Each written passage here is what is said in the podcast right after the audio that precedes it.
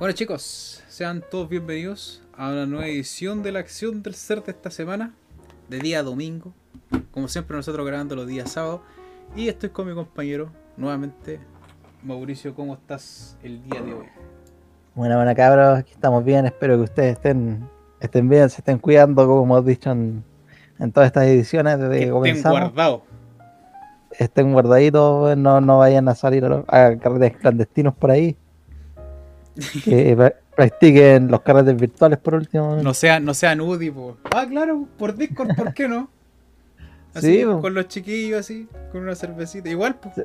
Si hacer un grupo que diga carrete en cuarentena, carrete Claro. coronavirus. Claro. O sea, no va a ser lo mismo, pero Pero la- algo es algo. a las consecuencias, claro. Ya. Entonces, vamos a ir a lo que nos atañe. Y como siempre, preséntanos el libro de esta semana para que después vayamos a revisar la noticia de la semana. Bueno, bueno. Eh, este libro que les quiero presentar esta semana es un thriller Ajá. que cae en el género del thriller policial, pero tiene otros elementos también que más adelante los, los iré mencionando, que se llama El Cuarto Mono, que es Mm. escrito por un escritor que se llama G. Day Barker. No sé cuál será el nombre completo, pero esas son las iniciales del Son nombre. como de estos nombres que se ponen los escritores, ¿no? Claro, así como tienen un nombre muy feo, bueno, y lo, lo resumen ahí o lo cambian. bueno. JK Rowling, ¿cachai? Son cuestiones Sí. así. Ese tipo.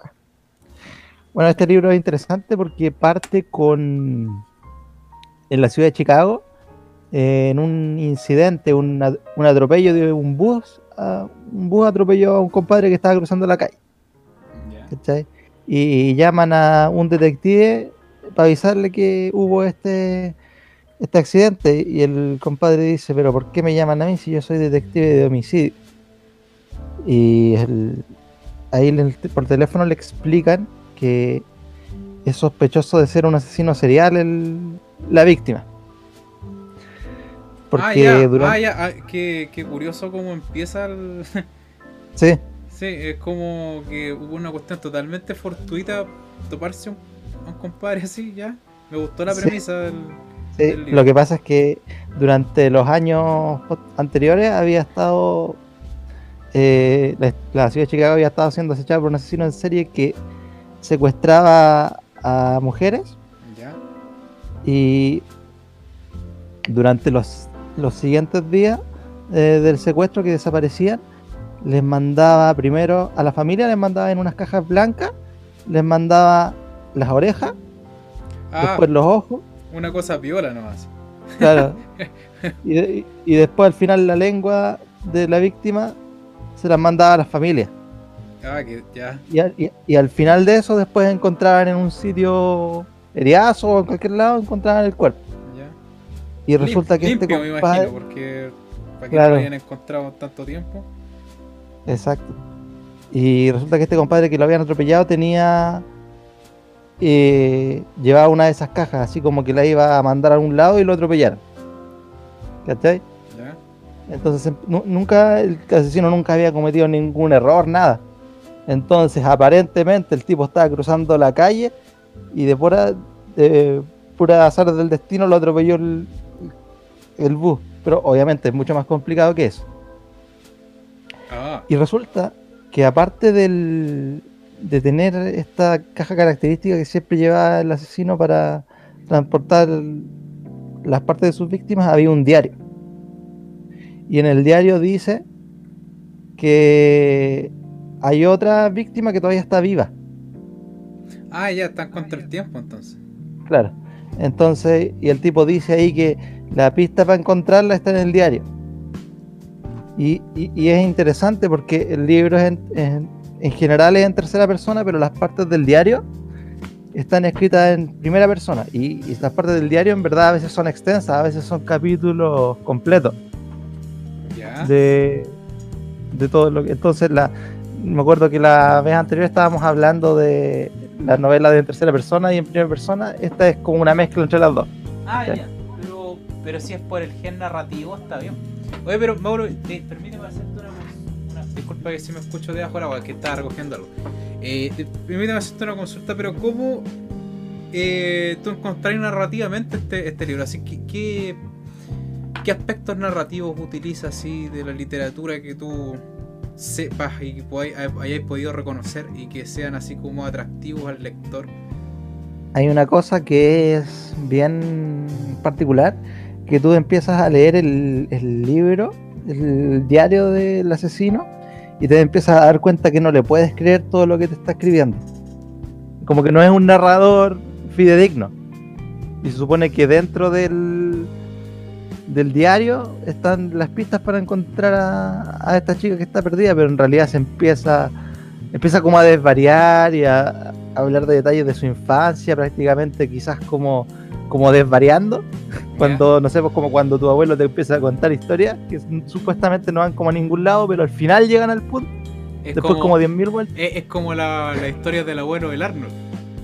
Claro, una cosa así. Hombre pequeño. Entonces, entonces, ese es uno de los elementos que más llama la atención y te vas dando cuenta de que em, a lo mejor no era el tipo que atropellaron.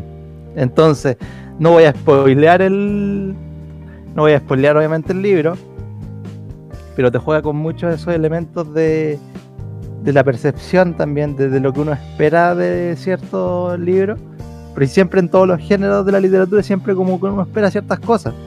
Como del terror, tú esperas ciertas cosas, de la fantasía, tú esperas ciertas cosas. De los libros de misterio esperáis que te sorprendan.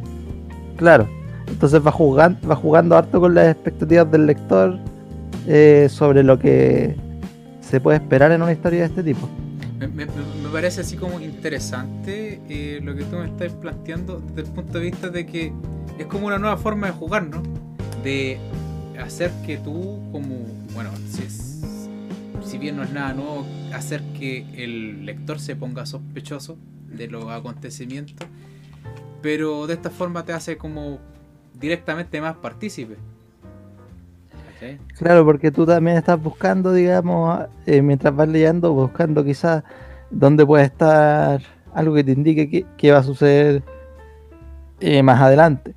Claro, porque entonces Sí, de hecho, de hecho, de eso se trata más o menos el género del misterio, de que tú deberías poder resolver el misterio con la información que te están dando. Claro. y lo malo. Si no, ¿cuál es la gracia? Lo malo y que pasa a veces en muchas series de misterio y en muchos libros. En los libros no tanto porque en los libros hay más. Hay más carreras y generalmente, si estás escribiendo un libro de misterio, generalmente tenías un poquito más cuidado y no te pase eso, aunque tú sabes que algunos publican cualquier cosa. Eh, pero hay veces en los que por el por querer dar un giro inesperado, al final te cambian a última hora todas las cosas y nunca puedes descubrir quién es el, culpable. Y eso lo hacen porque, ah, no lo descubriste, pero resulta que uno se siente como que el libro hizo trampa cuando hacen eso. Claro, y, es una cuestión que solamente ellos sabían, o, algo que se descubre así, ¿cachai? Eso... Así como al final, sí. Claro, un buen libro de misterio no te hace eso. No, no, no, porque yo creo que por los grandes lectores de libros de misterio que deben estar entre nosotros, conseguirían un poco de, podría decir así como un insulto, que el libro no se revelase con la actitud que se requiere. ¿Cachai? Porque tiene que darte la oportunidad de, resolver el misterio que trae. Como, como los libros de Sherlock Holmes, los libros de Sherlock Holmes eh, te dan la oportunidad, te dan esa oportunidad de tú poder resolver solo el misterio. Y hay veces, hay veces en los que las soluciones son, son bien obvias. En este caso, yo diría que este es uno de los libros que la solución es bastante obvia, pero te, distraes con muchas, te distraen con muchas cosas. Entonces, eh, pero no te distraen harto, pero no, no podéis decir que no te dijeron dónde estaban las piezas, simplemente que eh, hay muchas piezas falsas en el rompecabezas también. Ah, pero esa, fíjate que esa cuestión yo la otra vez estoy investigando y fíjate que tú, tú sabes de dónde deriva esa... O sea, estaba leyendo un informe de un tipo que analizaba hace mucho tiempo atrás en la conducta de los asesinos. Y esa cuestión que hacen de confundir con mucha información, eh, mucha información verídica, es algo que eh, la conducta humana asimila del orden que nosotros tenemos de las cosas, por ejemplo, de los órdenes sociales, fíjate. Y me pareció así como súper interesante de que de repente los políticos manejan estas cosas, me refiero a los políticos porque ellos son los que hacen manifiesto el orden social para todos nosotros. Ellos son los que dictaminan las reglas, en pro de que nosotros lo elijamos también. Mm. Y dice que esto nace, por ejemplo, en, las primeras aras de la política de que para ser difícil de rebatir un argumento, te presentan uno que, del cual no estoy muy seguro y otro del que estoy 100% seguro. Y los presento al mismo tiempo, pero no mezclándolos, sino que eh, presentándolos como eh, dos argumentos que van juntos de la mano y se apoyan el uno sobre el otro. Así tú no puedes venir y refutarme tan fácilmente. Claro, porque si tú, por ejemplo, dices una cosa que es cierta y después otra cosa que puede, digamos, no ser tan cierta, pero no es imposible. Entonces, claro, queda, si tú, no lo, si tú no lo examinas bien, claro, hace perfecto sentido. Claro, y si tú apoyáis tu argumento que cogea un poco en uno que es, es, veraz, es veraz y, podemos, y todos nosotros podemos comprobar, qué sé yo, empíricamente, mm. entonces es re difícil que te, que te, ¿cómo se llama? Que a ti te refuten porque tienes que refutar esa otra parte también, entonces es difícil. ¿cachai? Y los políticos usan eso harto. ¿cachai? ¿Y qué es lo, ¿A qué es lo que voy con esto? Quiero atañar ahora lo que estamos hablando. Los asesinos en serie toman eso y lo resuelven en su actuar de la misma manera. ¿cachai? Y esconden su... E, e, ellos son tan inteligentes al darse cuenta también de que todas las mentiras salen a flote. Pero distinguir la verdad que tú necesitáis entre miles de verdades es peor todavía. ¿Cachai? Y aparte que tú, si tú quieres una mentira convincente o algo así, tú tienes que hacer que la otra persona se dé cuenta y piensa que, los, que lo resolvió ella mismo, porque uno rara vez duda de algo que cree que resolvió. Claro. Entonces, pero si tú resuelves algo que en realidad no es cierto, es difícil que vayas para atrás y digas, te pongas a dudar de eso. Claro, además encima si tú, si tú creas un acertijo con una solución falsa, eh, a eso, ah, es más complicado todavía. De hecho, hubo un caso en Estados Unidos de un asaltante de banco, que esto es real, pero lo ocupan muchos eh, escritores también en su documentación, porque es como muy de novela de un asaltante de banco que tenía una cicatriz en, la cara, que era como bien notoria. Y claro, todo el mundo, al tratar de buscarlo y no lo podían pillar, decían, pero si tiene una cicatriz, y la cuestión, y al final, después con evidencia y todo eso, lograron pillar al tipo. Resulta que el tipo se ponía una cicatriz falsa. Cacha, que. No, no, usaba una máscara, pero se ponía la cicatriz así como súper notoria. Entonces todo el mundo estaba buscando al compadre por la cicatriz. Pero qué, y claro, es una cuestión súper simple. pero. Qué bien pensado, es como un genio, ¿qué se puede decir de esa cuestión?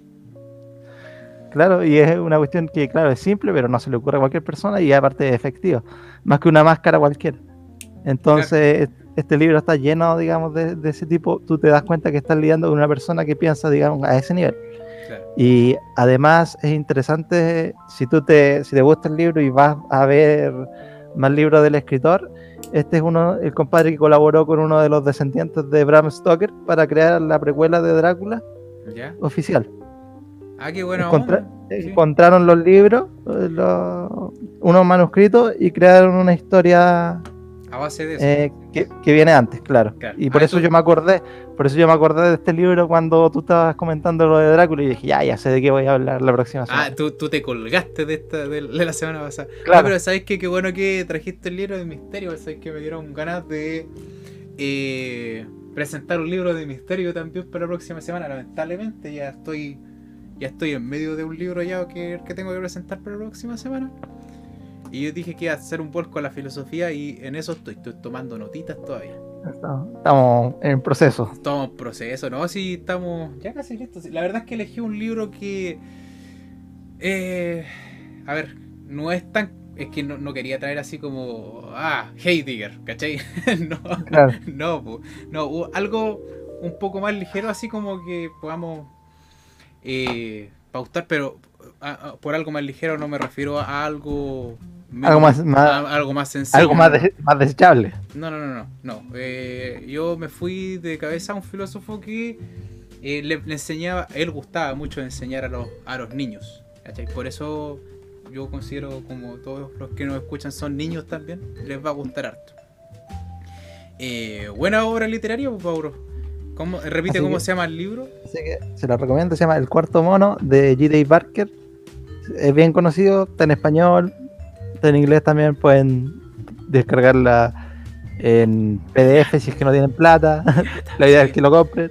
También pueden ¿Cuál es una buena, cuál es una buena página para ver el libro? Así, o sea, que feo que lo tengamos que decir, pero es para que ustedes no salgan de la casa, pues chiquillos, sé que quieren leer un libro. Yo ocupo la clásica técnica de poner el libro y después poner PDF. Ah, claro. Bueno, ah, también se puede leer en línea. Al- Algunas, yo he También. visto varios libros que no te dan Hay la, algunos- que no te dan la, así como la facilidad de descargarlo, pero podéis leerlo ahí. De hecho, hay libros, incluso los antiguos, hay muchos libros antiguos que ya no tienen copyright. Entonces, Libros sin copyright, sin así como libros de la literatura clásica. claro, Podéis leer así tipo rey ahí. puedes leer la Odisea. ¿Para? Si quieres bueno. quedarte dormido. Fíjate que eh, yéndose así como a- aprovechemos un espacio, eh, hay, hay algún libro que tú le concedáis toda la genialidad que conlleva, pero es fome. Yo creo que el Quijote, weón. El Quijote, sí, lamentable. Sí. Pero, eh, pero ¿sabéis lo que pasa? En contraparte, es que el Quijote tiene partes que son muy buenas también. ¿Cachai? Eso, eso, eso es lo que lo- eso es lo que salva al Quijote. Tiene como partes memorables. Bueno, La- yo, yo, te, yo, yo te gano. Yo, yo, me sé un libro que es más fome todavía y que todos sabemos que es fome. Incluso sin leerlo. Sabemos que es fome. La Biblia. ¿Cuál? La- Ah, esa weá sí que es fome. sí, pero que eso, eso es fome y aparte ni siquiera está estructurado como, Claro, no es, como para que podáis leerlo bien. no es una obra De hecho, literaria tampoco. Es más entretenido, es más entretenido leer el Corán. Porque Claro. está, está más ordenado. Sí, no, y además que el Corán trae otras cosas que son como. Ah, ¿cómo se llaman estas cuestiones? Así como ejemplos y. Son como. Es más didáctico, Claro. por así decirlo. Sí. Yo creo que. En cuanto a textos religiosos se refiere. claro. yo, yo creo que debe ser porque está hecho para que eh, los niños lo absorban así como durante la crianza cuando son más, más chicos, porque eh, aceptémoslo, los cristianos eh, crecemos envueltos en puro eufemismo en cuanto a la Biblia se trata, porque Claro, es un libro a veces- violento. Por eso, por eso es tan común que cuando chicos te regalen una Biblia así infantil, la primera Biblia y todas esas Y cosas. sale, sale sin nada del Antiguo Testamento. No. Sale Ay. Jesús así, todo acá repartiendo panes. claro, viene sin Levítico, sin nada. sin nada. Porque te imagináis, te imagináis todos esos pasajes de la Biblia con, con, eh, con los dibujos ahí. Yo haría, yo haría una película, yo haría una película basada, así que se llama. El, el- dicen que el, el libro que, del, que es más violento de la Biblia es Deuteronomio. Pero fíjate que yo cuando leí eso, yo la verdad es que encontré un poco más, más, sangriento el Levítico. Levítico eh, yo creo que es como, oh, es como- es que andan por ahí Eh, nomás. Porque Deuteronomio, sí. Lo que pasa es que Deuteronomio trae muchas cuestiones que son como, eh, se puede decir así como castigos psicológicos. Así como, pero Levítico ya es más sanguinario, así como Es directo, más, claro, dire- es como- directo es a la carne. Es como más gore. ¿Cachai? Como que las mujeres no pueden hacer esto, tenéis que matar animales, Deuteronomio, ¿cachai? Ah, no, de Levítico, sí, ¿cachai? Ah, no, pues Deuteronomio, ah, estoy bueno. ¿cachai? Perdón, es que me ando con un poco de dolor de cabeza, ¿cachai? En cambio, Levítico describe torturas y weas así para los buenos que roban, para las mujeres que se sublevan ante los hombres, ¿cachai? Para los maricones, todas esas cuestiones, ¿cachai? Perdón, homosexual, porque maricón es otra. Ya bueno, entonces, oye, igual podría, eh, podríamos crear una sección donde habláramos de libros fome, después de presentar el libro. ¿Te tinca? También estaría bueno porque hay, hay varios, hay varios candidatos. Sí, hay varios candidatos, y lo, lo que pasa es que a veces... Podía hablar, podía hablar de Dan Brown si quería, weón. Pero es que ¿sabes lo que, sabes- es que ¿sabes lo que pasa con Dan Brown? Es que Yo el libro lo leí, yo leí el, el Código da Vinci. Y fíjate que el libro no es fome, pero es que no tiene sustancia. Y aparte, yo esto es como una comparación injusta, pero porque no he leído ningún libro del completo. Pero como que lanzó ese libro y después todos los otros libros que hizo eh, son prácticamente lo mismo. Como que SSO. Sí. ¿A dónde tuvo éxito con eso? Bueno, y el JJ Benítez con el Cayo de Troya también, es lo mismo. Claro. ¿Cachai? Sí, hizo lo mismo, así como, ah, tuvo éxito con esa cuestión, así, donde él creó una máquina del tiempo y fuera a ver a Jesús, aunque, ¿cachai? Y bueno, tiene, un- tiene una seguidilla de seguidores que le creen más a él que, que a la iglesia, entonces como que yo no entiendo. Te juro que no entiendo. Son Pero- cosas pero- que pero- pero pasan como- con la popularidad. Pero, claro, pero yo te digo, no, no son libros fome. ¿Cachai? Mi problema es que no es que sean fome, el código da Vinci no es fome. De hecho, es súper vertiginoso el libro, tiene un ritmo, bueno, así, pero es para la cagada. ¿cachai? Es como un, un libro de misterio, así, eh, eh, tal cual. Pero el problema es que si tú lo vayas a leer por diversión, está bien, pero si tú lo vayas a leer eh, como para informarte de acontecimientos históricos, no te sirve de Como nada. que en cuanto, en cuanto a investigación no, no se destacó ahí. ¿Cachai? Porque si es por ponerme a inventar weás, ¿cachai? Eh, Ponerme a inventar eh, nuevas eh, misterios sof- sofistas, weón, y, y- ponerme a embarañar y a malinterpretar encíclicas cristianas, weón, de, hace miles de años, cualquiera puede, pues si el, el papel aguanta cualquier cosa. ¿Cachai? Sí, cualquier cosa. Sí, y, a veces pasa mucho también en las novelas que están eh, situadas en algún periodo histórico, como novelas así como de épica romana y cosas son actuales. Ahí tú te das cuenta cuáles son los autores que realmente investigaron y cuáles son los que no. Porque hay varios libros de ese género que están mal los rangos, hay weas que no corresponden a la época, ese tipo de cosas, y esas son cosas que te das cuenta y te sacan de, de la narrativa. Y yo, oh, pero es que de repente es para. Mira, sí, yo, yo sé que no deberíamos estar hablando de esta cuestión de la historia del cristianismo y todo eso, pero. ¿Sabéis que hay tipos que se basan libros enteros en premisas que están en el aire? y eso es lo que yo no entiendo, en serio. Así como esta cuestión del. del caballo de Troya. Yo creo que es peor, yo te digo así como. Te juro así, aquí y ahora, es peor que el código da Vinci porque es puro humo. Es puro humo que el weón sacó de la nada. ¿Cachai? Por lo menos este, este otro loco del Dan Brown así hizo una investigación y qué sé yo, por último investigó al Da Vinci, que es lo entretenido del libro en sí. Claro. Pero este otro loco no, pues es como, oh, yo leí el libro, sí, es súper entretenido y le da todavía más misticismo a este personaje de Cristo, pero olvídalo, así como, no, no, no, entretenido todo lo que queráis, pero hasta ahí nomás, hasta el metro y medio. Hasta ahí nomás. hasta- Habrá que, habrá que leerlo porque yo nunca lo leí, así que. Léelo, no, sí, es, es buena literatura, ¿cachai? Yo le digo a la gente, yo, yo nunca voy a decirle a alguien, no, no leáis este libro. Sí, yo creo que de cualquier libro se puede aprender algo, aunque sea, podía aprender cómo no escribir un libro. Así que, Libros libros fomes que yo encuentro así como una a- antipopular también que tengo es que no me gusta ningún libro de la Isabel Allende. sabía que iba a decir esa weá, weón. Ninguno, ninguno, ninguno. Yo me acuerdo que años atrás cuando la Isabel Allende sacó este libro de La isla bajo el mar, creo que así se llama. Creo que fue uno de los últimos que sacó. Bueno, que ella saca libros casi siempre. Yo creo que mi mamá fue a comprarlo y después llegó con el libro y ella lo tenía ahí. Y mientras ella trabajaba, yo lo tomé y le dije, ¿qué esta weá, hermano? no sé, yo. Pero creo que por lo que me han dicho la gente que le gusta, como que sabe describir muy bien situaciones cotidianas. Porque yo siempre me, cuando hay cuando hay cosas, libros que no me gustan o que escucho hartas críticas, yo digo, ya, pero algo tiene que haber que conecte con la gente, o por lo menos un elemento Es que eh, eso, tiene que justificar, digamos. Eh, Eso es lo que pasa con ciertos libros. Yo creo que hay libros que están dirigidos así como. tienen un target. ¿Cachai? Tienen, son para cierta clase de personas. ¿Cachai? Y a mí eso me ceja un poco. Porque supuestamente la literatura es. es como. es, es como la música. Ah, perdón, ¿te perdiste? Ah, Ahí me, me habías conectado. Sí, sí, pero claro, hay un, tienen un, como un público objetivo ¿Cachai? para el De- cual está construido ese libro.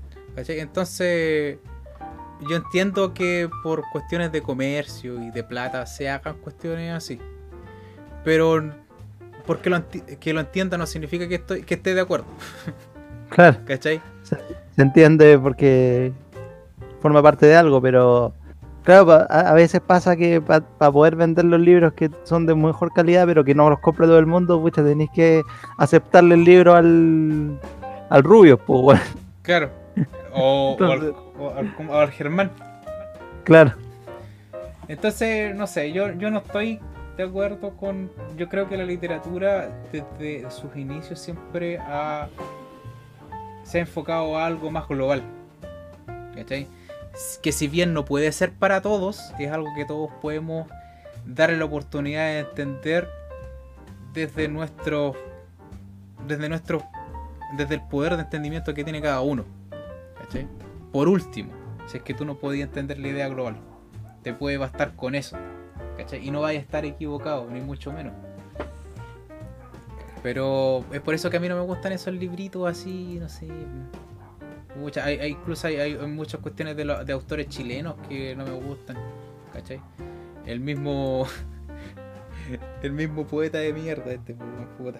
No, no quiero, no, no quiero, no, quiero, no quiero, no quiero- no quiero ni hablar de ese, porque No, no quería ni nombrarle. me revienta, en serio. A mí, a mí- yo mucha gente no entiende mi problema que tengo yo con él, con el narigón de la pipa, pero yo, yo tengo un serio problema con él. Sí, yo tengo, tengo un problema. Quizá algún día lo explique, ¿ya? Ya. Ya lo podemos dejar para otra, Sí, otra. ¿Por qué odio a Neruda? La edición. Puede ser ahí un pequeño segmento ahí. Claro, ¿por qué odio a Neruda? Entonces, ahora llegó la- hora de revisar la noticia. Oye, ¿nos, nos fuimos un poquito en la bola? Sí, pero está bien. Siempre Sí. una buena conversación está ahí. Vamos a tener que traer eh, libros con una, con, ¿cómo se llama? Con una, con una carga de entendimiento un poquito más pesada parece. Eh, Bram Stoker y como que ya, vamos a tener que volcarnos hacia otro tipo, libros de pensadores modernos. Uf, es peor todavía. Ahí vamos. Bueno, estuvimos ahí con Peter Joseph en algún momento, así Ah, que Sí, no, empezamos bien, empezamos bien. Peter Joseph, ese no, estu- creo que fue el capítulo más largo que hemos grabado hasta ahora. sí, porque había harto que, que desentrañar ahí. Ya, entonces, bueno, ¿podéis ver la, la noticia que tengo acá? Ahí la estoy leyendo. Dice, Piñera se abre a que los reos con enfermedades puedan morir en sus casas. Incluye a violadores de derechos humanos. ya. Después yo te voy a explicar cómo el, que yo tuve un proceso con esta con esta noticia y te, y te lo voy a explicar. mira. Ahí está el huevón firmando y mira ahí está con su carita saco hueá. El presidente Sebastián Piñera se abrió este domingo a la posibilidad de entregar un beneficio a los condenados por violaciones de derechos humanos y que cumplen condena en Punta Peuco. Que dicho sea de paso, quiero decirles que en los 90 salió una noticia de que estaban entrando maracas a Punta Peuco. O sea, No sé, tenían no- todos los beneficios ahí. No, sé si, no sé si muchos se- no se acuerdan de esa wea, pero yo me acuerdo. En una entrevista a la Asociación Regional de Canales de Televisión Arcatel, Piñera indicó que las personas con enfermedades que están condenadas, sin importar el crimen, deben tener la posibilidad de morir en su casa. Cita, no solamente los condenados de, de- condenados de Punta Peuco. Esto no distingue por crimen. Lo que yo creo es que una persona está condenada por crímenes de derechos humanos o crímenes de cualquier naturaleza, que está muriendo, que le quedan semanas de vida. Yo creo que deberíamos darle el beneficio de que muera en su casa. ¿Cuántas veces dijo creo, creo, creo? Ya, es que me sonó así como que me, me retinó en, en la oreja. Es, es curioso que la palabra creo eh, por sí misma significa certeza en algo que tú crees, pero cuando lo dicen muchas veces en una frase es pura inseguridad. Yo creo, yo pienso, quizás. Claro, es que. Mira, yo creo. No. eh, la palabra yo creo. Ahí, de- ahí como que tú. Yo creo que. Mira, fíjate. Fíjate que. que a ver. ¿Cómo decírtelo? A ver. Eh, es un poco. Preocupante para mí. descubrir a estas personas eh, usar esta palabra y, y ellos no se dan cuenta de que la misma desacredita un poco tu propia tu propia forma de ver las cosas, tu propia opinión. Porque yo creo, yo creo. ¿En qué creéis? Lo que, en lo que tú creís no hay certeza. E- esa, esa es la cuestión. Pero bueno. Sí, pues, no- si, no, si no diría yo estoy seguro. Claro, o yo pienso. Eh, Ah, yo- claro. eh, así, yo, esa, esa premisa eh, le da más fortaleza a tu punto de vista. El dia- la forma en que uno expresa el diálogo es importante, ¿cachai? Y, como tú decís, así tú expresáis plena inseguridad. Según el mandatario, más que un indulto se debería cambiar la pena de privación de libertad por una pena de arresto domiciliario. Además hizo referencia a un proyecto de ley enviado en el 2018 y que busca dar beneficios a reos mayores de 75 años. Por eso la idea, vuelvo a citar, es conmutar la pena de privación de libertad por una pena de arresto domiciliario total y eso va a favorecer a muchas personas, no solamente de Punta Peuco, sino de todas las cárceles de Chile, que yo creo que deberían poder morir con dignidad junto a sus seres queridos. Ese es el derecho, ese es el derecho que yo creo lo merecemos todos los seres humanos, la muerte con digni- dignidad, agregó. Acá abajo hay otra cita, dice las personas que son enfermos terminales, que se están literalmente muriendo de enfermedades gravísimas, de cáncer o cualquier otra que, que están totalmente enajenados con Alzheimer que no pueden valerse por sí mismos, yo creo que tienen el derecho a una muerte con dignidad.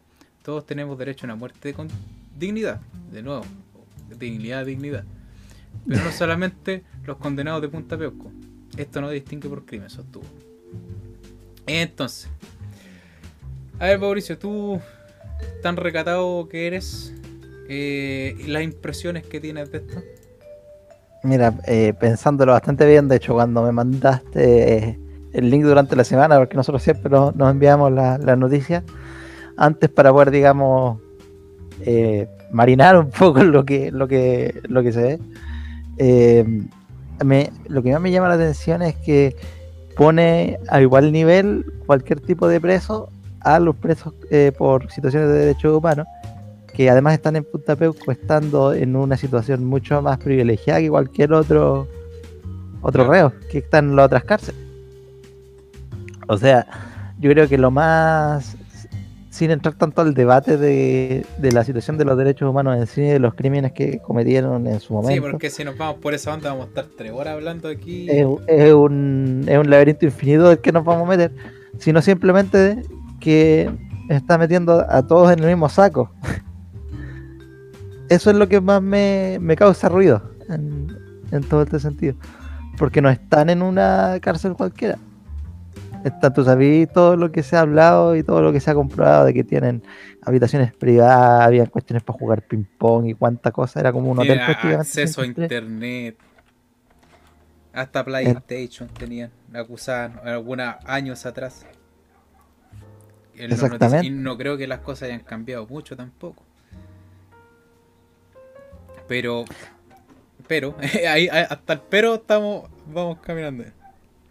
Así que en ese sentido yo creo que igualar esas dos circunstancias y meter a todos en el mismo saco, o sea, también se entiende que eh, yo creo que esto también es un problema más profundo porque se sabe que en las cárceles comunes y corrientes hay situación de hacinamiento, hay situaciones complicadas de que en un contagio y en una pandemia pueden ser bastante difíciles, pero entonces hay que arreglar las cárceles, ¿cachai? Sí. No tenés No, que pasarte Por el arco del triunfo todas las todas las condenas.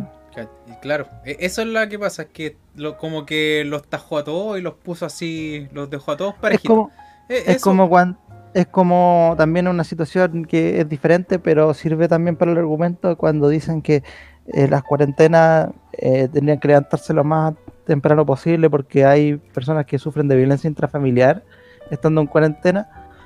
Pero entonces ese es el problema, ese es otro problema. Sí, está, Entonces está hay que preocuparse que- cosas. hay que preocuparse entonces de la gente que, que tenga la capacidad de denunciar y que las personas que hacen eso estén presas.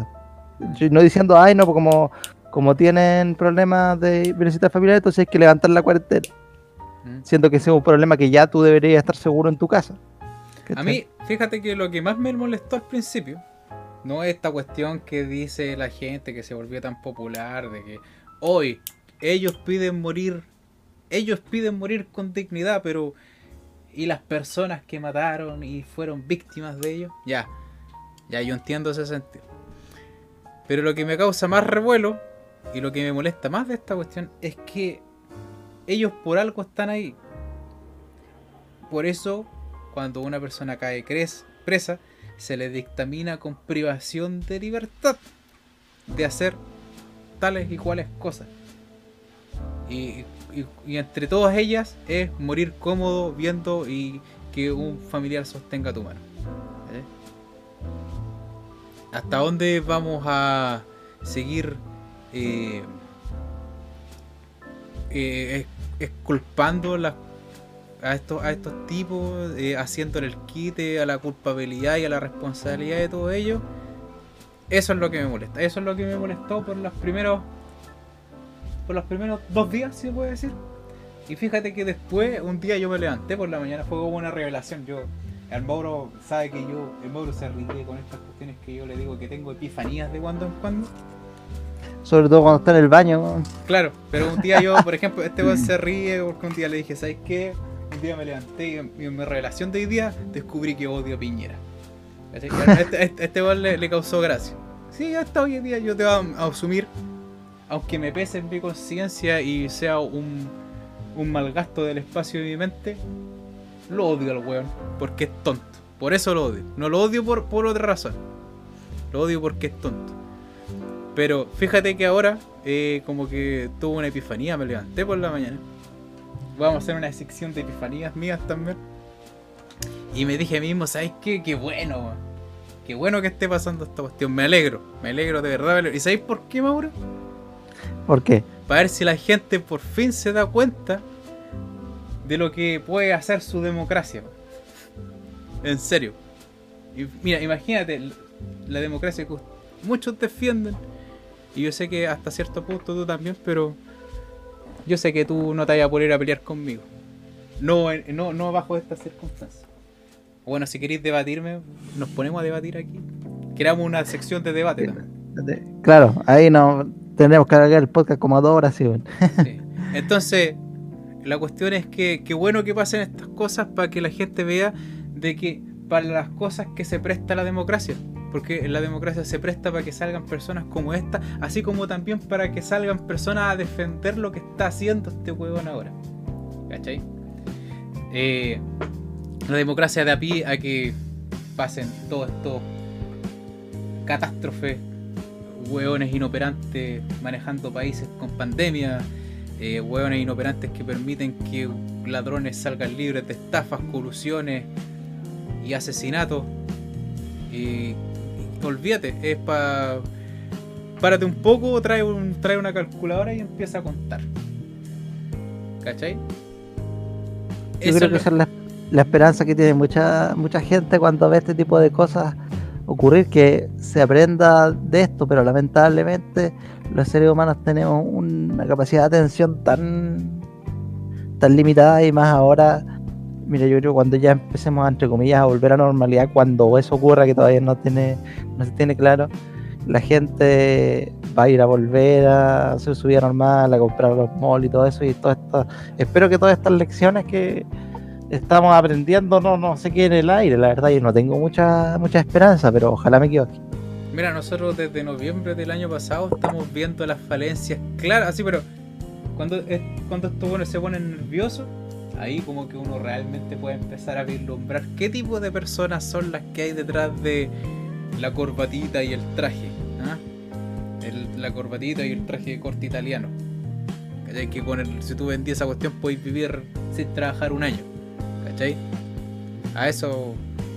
Eh, eh, esa es mi molestia con esta gente. Yo eh, de repente quiero creerle, por ejemplo, un poco a los filósofos de la antigua Roma que decían que si uno es fuerte como persona, y uno llama a las desgracias, porque las desgracias se sienten atraídas hacia las personas fuertes, porque de ellas se puede salir una persona más fuerte todavía. Eh, quitando un poco del, de lado toda esta cuestión de que quizás esa forma de pensar se aplica solamente hacia algunos aspectos de la vida porque eh, bien por azares de la vida le pueden tocar vivir cuestiones bastante pencas a personas que son muy humildes y que no tienen nada que ver con todo esto. Espero asimismo que nosotros, desde la desventura máxima que es vivir en un país que está enfermo, que está dirigido por tartufos y que pasan un cúmulo de, ah, de, cuestiones desagradables que tienen que ver con plata, la plata de la gente que trabaja, la humilde, que podamos sobrevivir y sobrellevar nosotros no, no a forma, no, a nivel social, sino que más bien a personal y, y que podemos sacar algo mejor de nosotros todavía a través de todos estos jóvenes desagradables que simbolizan la desgracia a nivel social y personal. Hoy me mandé el medio discurso, disculpa. estaba ahí, yo estaba escuchando, ya me estaban dando ganas de llorar ya, pero en el fondo tenéis razón porque eh, todos sabemos, eh, todos ya sabíamos los problemas que había antes de esto, pero esto simplemente lo, lo acentúa un poco más y, aparece cada semana algún problema. Por ejemplo, ahora hubo un error en una página oficial de gobierno con el tema de los contagiados y supuestamente habían subido 200 contagiados en una comuna en particular y al final se habían equivocado, un error de Excel. entonces, ay, pero es que, pero es que mi, es que, ah, es que eh, a mí pusieron mal las columnas. Ay, pero, yo te juro que, ah, como que siento el ácido así con fulgor cómo se oprime en mi estómago. Oh, yo escucho esa, esa eh, pero es que es tan ridículo, Mauro. Si tú lo pensáis, es como que es absurdo pensar que se equivocaron. A eso me refiero. A mí no. Es que, claro, si tú, si tú, si tú ves ese, ese incidente aislado, tú dices, ay, se equivocaron. Pero eh, si tú ves las propuestas del Mañalich, este carnet de recuperados que va a salir y que, están apostando a la inmunidad de los que ya se recuperaron con test de inmunología para claro lo cual lo cual no está aprobado científicamente lo otra vez estaba viendo está hay un virólogo italiano que que criticó bastante esa, postura y dijo, que, era ridícula dijo que no eran inmunes sino que tenían menos posibilidades de volver a, caer en el mm. recontagio eso fue lo que dijo ¿cachai? Exacto. No sé, ellos, están, están apostando por. Quizás en su afán de ser innovadores la pueden cagar. Yo creo que quieren ser innovadores a la vez que quieren que recuperar entre comillas la normalidad lo más pronto posible. Y es como que hay que aceptar que esto, en primer lugar, cuando ya volvamos a la normalidad, entre comillas, esta cuestión igual nos va a cambiar para siempre como sociedad si todas las pandemias han después de ella han habido cambios sociales súper importantes. Obviamente no sabemos cuáles van a ser esos ahora, pero de que van a existir, van a existir. Oye, pero si esta cuestión, yo yo creo que en un punto nosotros vamos a tomar conciencia de lo trágico que es esta cuestión, así es como para armar un muro gigante, así como el que tienen los, los, detenidos desaparecidos, y poner las víctimas todas del coronavirus ahí, se han muerto mucha gente. Se ha muerto mucha gente. ¿Cachai? Sobre todo en los países, en, Gringolandia, esos locos están hasta las cachas. Sí, pues está, pero en Nueva York está pero atestado, son los más... Em, Estados Unidos tiene el promedio de muerte más alto. De los más contagiados y todo, oh, pero es, terrible y es desolador. ¿Cachai? Por eso yo le, le, hablé un poco así, un poco desde el corazón, si se puede decir. Para que. Para mantener un poco la esperanza, hasta cierto punto, la esperanza es buena. Como dicen, eh, como decía el. Ah, ¿cómo se llama este tipo? El Seneca decía que la esperanza es un perro que uno tiene que tener cerquita porque si se va, eh, parte de tu mente también se va con el perro. O, el perro te lleva el brazo, una cuestión así, no me acuerdo cómo era. Pero a eso se refiere con esta cuestión, de que uno puede apoyarse 100% es la esperanza, pero es lo, a veces es lo único que nos queda cuando no tenemos más poder sobre las cosas. Sobre todo teniendo en cuenta este tipo de medidas que está implementando. Mira, yo sé que tampoco este país ha sido el que peor lo ha manejado, ¿cachai? pero yo considero que en, en la posición que estamos, no estamos para tener estas medidas así como experimentales, tratando de darnos las de innovadores, ¿cachai? Sí, imagínate no- que. no es el momento. Imagínate que estos locos estaban diciendo de que nosotros, mira, los países como Japón. Creo que habíamos dicho eso, ¿no? Que los japoneses, que lo ponían ejemplo los japoneses que no tenían tantos contagios porque los locos se cuidaban. Y después los japoneses ahora tienen cuarentena, Claro. se fueron a la vez también, ¿cachai? Entonces, pucha, qué lata. Qué lata por ellos. ¿Cachai? Y, y darse cuenta también de que este tipo de tartufería que hay entre todas estas personas no es solamente de aquí. Si a- a- eh, ahí donde nosotros tenemos que cerciorarnos 100% de que ellos no están aquí para hacernos más fácil la vida. Ellos están aquí para negociar con nuestra vida. Claro. Es una eterna negociación. ¿Mm? Eh, esa es la cuestión. No estamos como en un. en un terreno igual con ellos, en el fondo. Entonces, yo creo que cualquier. Por eso, cuando hay tantas discusiones sobre política en la familia, yo creo que está bien, obviamente, discutir y debatir. Pero en el fondo es como cuando tenéis algún amigo tuyo que defiende una empresa como de consola y la defiende tan a ultranza que tú decís, ¿qué beneficio estás sacando tú de eso? Claro, eso, eh, como- tú- los buenos no saben ni siquiera que existí. Claro, entonces, al final eso, yo creo que uno, al final tenéis que, por más frío que sea, tenéis que operar bajo la misma lógica de qué provecho podéis sacar, ¿cachai? Em, Eso, eso. Y, y- y- y- y- y si queréis ser un poco más ético, que sea un provecho que no podáis solamente sacar tú, sino que toda la gente. Claro, Sí. Así, así se hace de la vida el arte. Así se hace de la vida un arte. Cuando tú no solamente eh, tratas de sacar provecho de tu propia vida, sino que también que los demás puedan gratificarse de algo que tú logras. De eso se trata, Claro. el, arte, de eso se trata el arte eh, en grandes rasgos, por si alguno tenía alguna duda. ¿Ya? Porque tú, tú puedes crear una obra de arte por motivos completamente para ti, egoístas, ¿cachai? Incluso después intentar quemar todas tus obras como Kafka, pero en algún momento algo de eso va a quedar y, y va a pasar a la posteridad y le va a servir a mucha gente. Claro, imagínate, eh, eh, como, eh, como lo que acabáis de decir, sí, eh, eh, eso lo refleja todo. Aunque tú creí una obra por las razones más, más personales y, qué sé yo, más egoístas del mundo, si en algún momento tú lo compartes, ahí cobra un sentido totalmente diferente. Y eso, Eso a, mismo. a compartirse, chiquillos, ¿ya? A compartirse y pero online. No salgan para la casa, para la calle. digo Claro. no permitan que esta wea siga englobándose. Ya, pues vamos a terminar aquí. Creo que ahora este es el programa más largo de, de la acción del set. Se ha ido alargando esta cuestión. Nosotros decíamos, no, si vamos a grabar un ratito. La, la, las pelotas.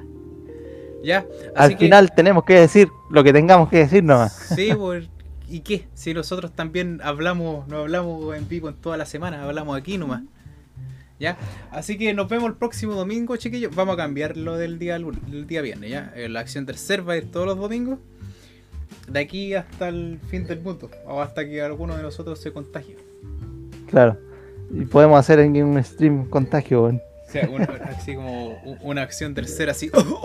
así, coronavirus más muerte. Bueno, cabrón. ya, y nos vemos.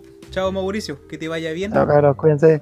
Y nos vimos you